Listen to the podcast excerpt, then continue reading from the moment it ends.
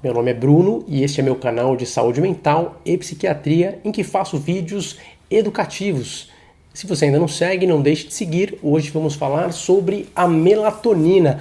Melatonina que é um hormônio e é claro, muito conhecida pelos suplementos que são aí vendidos em vários países. Aqui no Brasil muita gente importa ou manda manipular em farmácias com receita médica e Muita gente, é claro, precisa de um remédio para ajustar o sono, ainda que por um curto tempo seria o mais adequado, e a melatonina pode ter este papel, ela pode ter esta função em algumas situações que eu vou discutir mais adiante. No entanto, claro, vamos falar também que o uso pode ser inapropriado em algumas circunstâncias. Existe, é claro, uma indústria muitas vezes por trás, dezenas de marcas que vendem esses suplementos e muita gente até mesmo chega a ofertar, dar para crianças tomar sem que exista um diagnóstico, uma necessidade, e é isso que eu quero trazer para vocês hoje. É claro que conquistar uma noite de sono boa, estar bem descansado, estar disposto no dia seguinte é muito legal, é muito importante,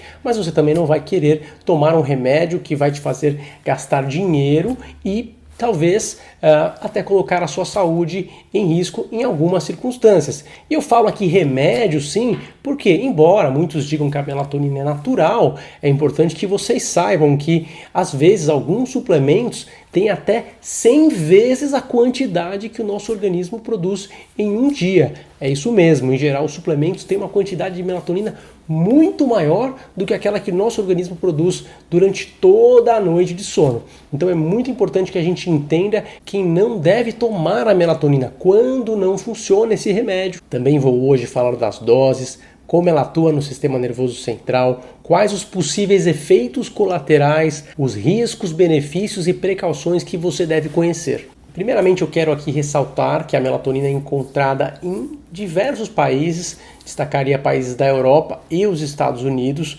um país em que ela é mais utilizada, inclusive. Existem dezenas de marcas sendo comercializadas, mas aqui no Brasil a Anvisa não autoriza a venda desses suplementos. Apenas pode ser importado com receita médica ou também com receita feito em farmácia de manipulação. Nos Estados Unidos, dezenas de marcas estão à disposição nas farmácias e encontra-se com muita facilidade. É um suplemento que muita gente toma por lá e as doses mais encontradas são as de meio miligrama, 2 miligramas, 3, 5 e 10 miligramas. Isso é bastante coisa. O nosso corpo libera em geral cerca de 0,1 miligrama por noite de sono em média. Ou seja, a de 10 miligramas tem 100 vezes mais do que normalmente nosso corpo libera. A de 5, 50 vezes mais. E mesmo a de 0,5, que é a menor, 5 vezes mais em média o que o nosso corpo libera em uma noite de sono. Ou seja, estamos falando de um suplemento, mas na verdade não deixa de ser como um remédio, porque é uma dose muito maior daquilo que é fisiológico dentro do nosso funcionamento orgânico habitual. Eu disse que o nosso corpo fabrica sim a melatonina, ela é um hormônio super importante no nosso ritmo circadiano, ou seja, o nosso ritmo de sono e vigília está diretamente relacionado com a produção de melatonina. Ela começa a ser produzida no entardecer, atingindo seu pico no meio da madrugada e caindo na segunda parte da noite. Então, todos nós temos essa produção natural deste pico de melatonina que é secretado no nosso corpo pela glândula pineal. E de modo que a luz que nós recebemos, seja luz natural ou luz até mesmo artificial, tenda a inibir a produção da melatonina. Então, hoje, nos dias atuais, com celulares, tablets, televisões, lâmpadas, a gente tende a ter cada vez uma perturbação maior da produção natural de melatonina. Com isso, a programação do nosso relógio biológico tende a ficar prejudicada. Quando a gente toma o suplemento de melatonina, a ideia é ajudar a regular um pouquinho esse relógio, além, é claro, de um efeito sedativo que a substância tem quando entra em contato com os receptores no nosso cérebro.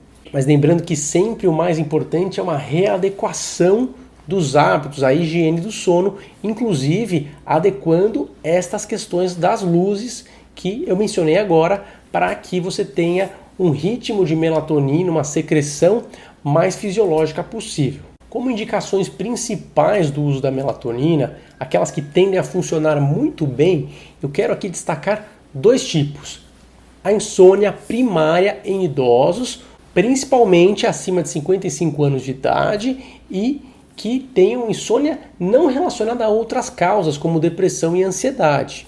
Tá? Então, insônia primária acima de 55 anos tende a ser uma boa indicação. Na terceira idade, a secreção de melatonina cai, a glândula pineal tende a trabalhar de maneira mais lenta e por isso os suplementos podem ajudar um pouco mais na terceira idade. No entanto, eu também destacaria a insônia em pessoas que passam por jet lag, ou seja, viagens entre fusos horários, pessoas que sofrem, principalmente profissionais de aviação, mas também pessoas que viajam muito a trabalho e que tendem a ter dificuldade de se adaptar em diferentes fusos horários, especialmente quando existe mais do que cinco fusos horários, ela tende a ajudar bastante a reprogramar o relógio biológico.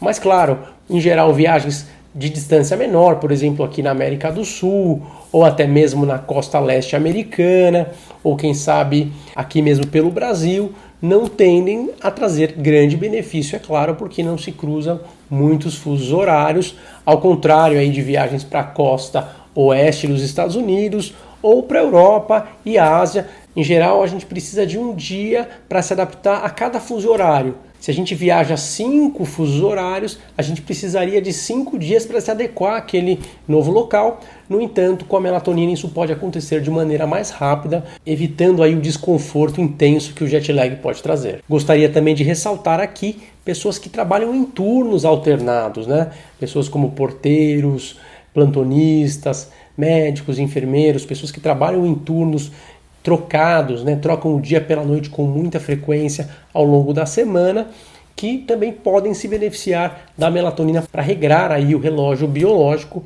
de uma maneira bastante interessante. É muito importante ressaltar que a melatonina não tende a trazer benefício insônia ligada à depressão, ligada à síndrome do pânico, ligada à ansiedade, ligada à esquizofrenia, ligada a transtorno bipolar. Estes quadros psiquiátricos que podem cursar com insônia não tendem a se beneficiar da melatonina, tá? Então é importante reservar apenas para essas situações pontuais que eu falei aqui o uso da melatonina para que você não corra um risco desnecessário de efeitos colaterais, sem uma chance concreta e realmente documentada cientificamente de ter benefício. Lembrando aqui que é um suplemento recomendado para uso em geral até 12 semanas, com mais estudos.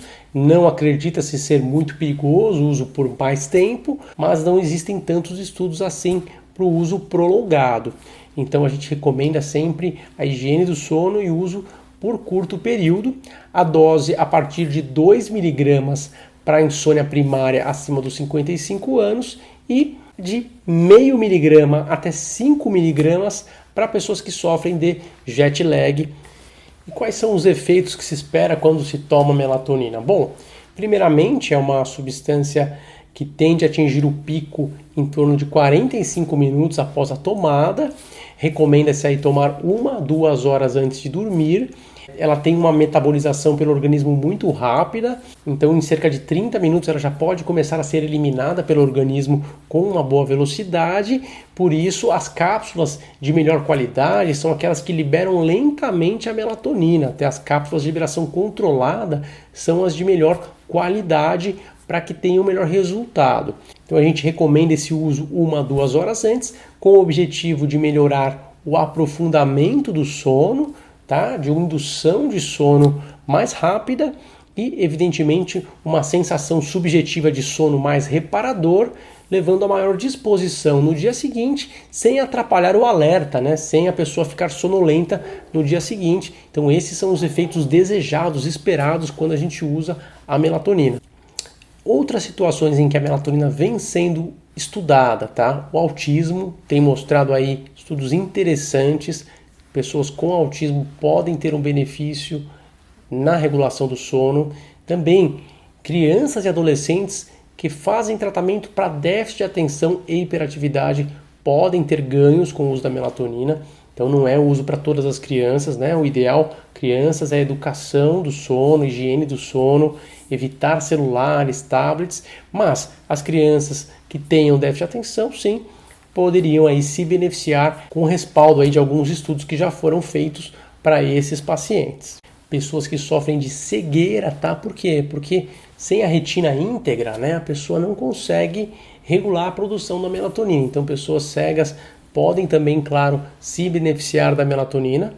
Também pessoas vespertinas, né, pessoas que rendem muito no fim do dia e que tendem a ficar muito alertas no fim do dia e muito sonolentas e indispostas pela manhã, eh, podem ter uma regulação mais vantajosa, mas claro que isso precisa de mais estudos sim. Uma indicação interessante são os quadros de confusão em idosos, tá? principalmente idosos internados em clínicas, hospitais que têm confusão mental. Estudos mostram benefícios interessantes do uso da melatonina para esses pacientes que sofrem de desorientação temporal. Né? Outros quadros, como fibromialgia, enxaqueca, prevenção de câncer, outros quadros estão sendo estudados. Então, é claro que é possível que ela atue em várias outras funções do nosso organismo, por exemplo, imunidade, inflamação, regeneração celular. No entanto, é algo que precisa ser estudado antes de uma indicação médica para essas finalidades. Os efeitos colaterais mais comuns que vemos com a melatonina. Bom, vamos lá. Dores. Existem pessoas que têm dores de cabeça, também dores nas articulações e dores no corpo, tá? São quadros que podem acontecer com certa frequência. Além disso, a agitação é um sintoma que pode ser observado com certa frequência e também fadiga, cansaço pode ser relatado por muitas pessoas. Podemos citar também quadros de inflamação na laringe, né? na garganta, pessoas que ficam com a garganta irritada pelo uso da melatonina, isso não é raro. Outros efeitos menos comuns também são reportados diversos outros, tá? Mas a gente poderia citar aqui agitação em crianças, pesadelos, sonhos noturnos vívidos, alterações de colesterol, alterações de enzimas hepáticas, alterações de sódio, potássio, cálcio, alterações de peso, alterações da pressão arterial esses que eu falei por último não são tão comuns, existem também muitos outros possíveis. Não significa que você vai ter todos esses efeitos, mas é importante conhecer, saber que existe uma bula e que existem possíveis efeitos colaterais, como a gente falou, é um suplemento, mas ele tem até 100 vezes mais do que aquilo que é fisiológico, do que aquilo que é natural para o nosso organismo. Então podem sim acontecer efeitos colaterais e a gente precisa conhecer isso. Contraindicações, pessoas que não devem usar quem tenha hipersensibilidade à fórmula, quem tenha infarto do miocárdio e angina também. Quadros em que não devemos usar a melatonina. Também deve ser evitado em pessoas que tenham doenças renais severas, doenças hepáticas severas, quadros de epilepsia e uso de varfarina. Síndrome de retirada, né, abstinência, isso não acontece com a melatonina. Você pode tomar aí por vários meses e parar, não vai ter nenhum mal-estar pela parada, até por ser um hormônio que ele é rapidamente metabolizado pelo organismo, nós já estamos acostumados a esse processo e não temos nenhum tipo de sintoma de abstinência. Não é um remédio seguro para ser usado na gravidez, é um remédio que não deve ser usado na amamentação porque ele passa pelo bebê e não existem estudos aí que mostrem segurança. Também não é recomendado o uso em geral em crianças, exceto naquelas situações de autismo, cegueira, situações de TDAH, são situações aceitáveis, mas em geral o correto nas crianças é fazer a reeducação. Já para os idosos o uso é bastante seguro e pode ser feito com bastante tranquilidade, desde que seja uma indicação médica correta. Recomendamos também precaução ao dirigir máquinas, né? embora não costume dar sonolência diurna, é sempre importante ter precaução antes de dirigir carros ou máquinas, porque eventualmente pode sim atrapalhar o alerta e os reflexos, então vale a pena ter cuidado antes de se expor a essas situações. Lembrando que o objetivo aqui é fazer um vídeo educativo e que não é para ninguém se automedicar. É muito importante conversar com o seu médico para que você tenha segurança na escolha tomada.